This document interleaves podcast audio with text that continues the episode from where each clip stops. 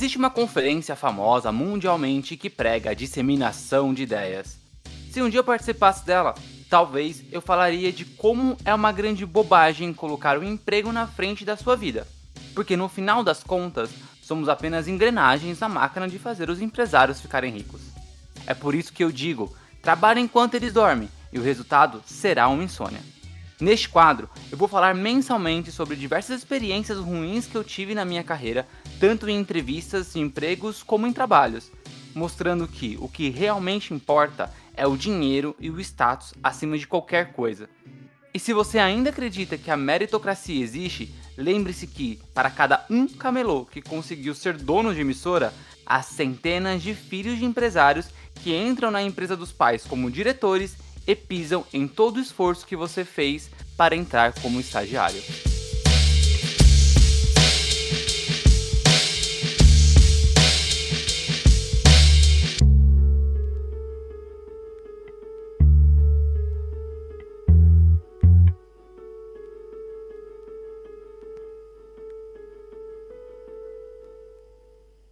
Divergência Criativa apresenta TED. Trabalhe enquanto eles dormem. Apresentação: Tico Pedrosa. Episódio de hoje: Se ficar doente, não recebe salário.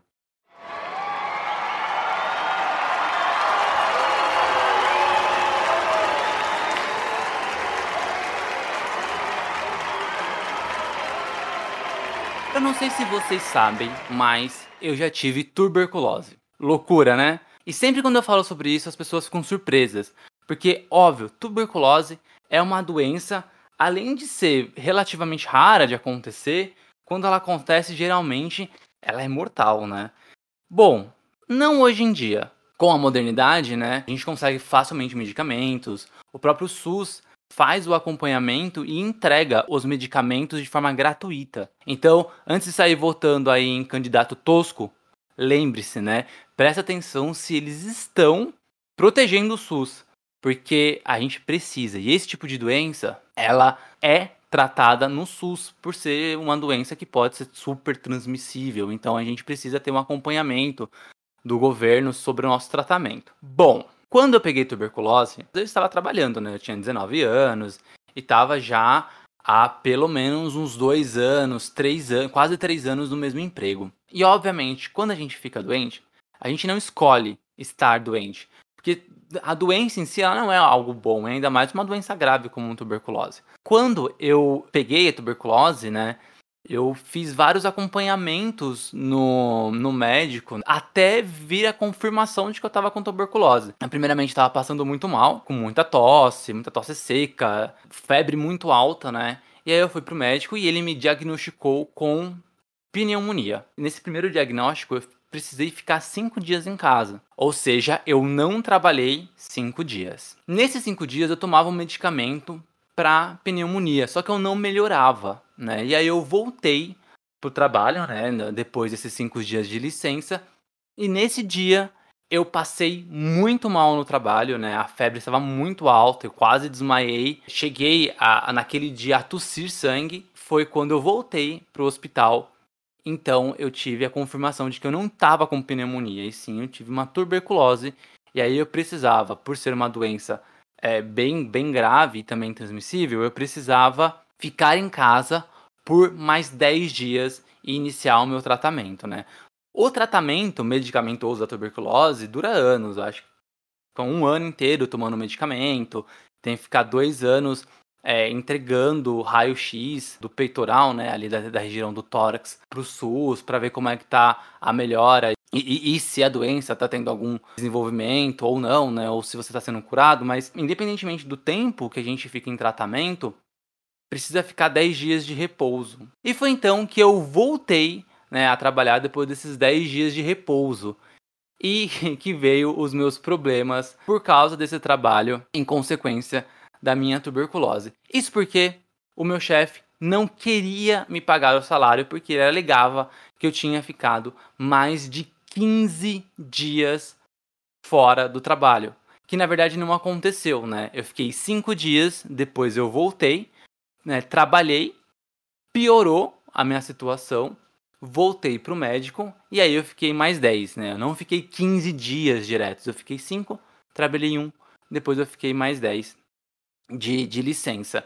E ele dizia que ele não queria pagar o meu salário. Obviamente ele não, ele não discutia isso de forma tão assintosa comigo, né? Mas teve uma vez que ele foi conversar com a pessoa que trabalhava ali no departamento pessoal, barra RH, e passando na frente da sala dele, eu ouvi o seguinte grito saindo da sala. É, ele fica doente e sou eu que tenho que pagar o salário dele? Ele não trabalhou esse tempo todo?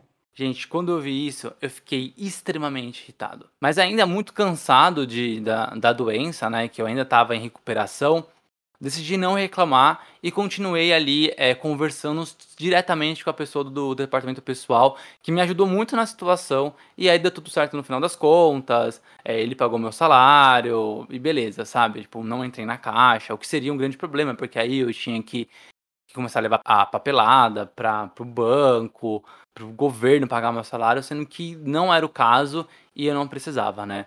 O que meu chefe queria fazer é, era que nesse dia em que eu fui para o trabalho, mas tive que sair mais cedo para voltar para o hospital, ele queria me dar falta, justamente para que eu tivesse ali é, 16 dias de licença médica e não 5 em um atestado, ter trabalhado um dia e mais 10 em outro atestado.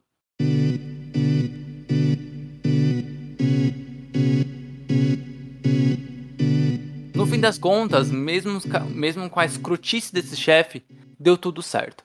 Eu ainda fiquei nesse trabalho por mais algum tempinho, né? Um ano e meio, e sei lá, mais alguns meses talvez, porque eu estava iniciando minha faculdade e aí estava começando a procurar emprego dentro da minha área de estudo. Então eu ainda aguentei um pouquinho mais pela situação que eu escolhi para minha carreira, mas obviamente Aquele momento foi uma virada de chave muito grande de saber que eu não queria mais estar dentro daquele local. Eu não queria mais trabalhar em um ambiente em que o chefe, né, o dono de um, de um estabelecimento, o líder daqueles funcionários, que bom, deveria ser o líder, mas era só um cara, né, que era dono ali da, da, da lojinha, estava mais preocupado em pagar um salário que, olha, na época, gente, devia ser em torno de uns 700, 800 reais. Então, pagar um salário para um funcionário que tinha ficado doente e tinha pego uma doença grave, que era a tuberculose,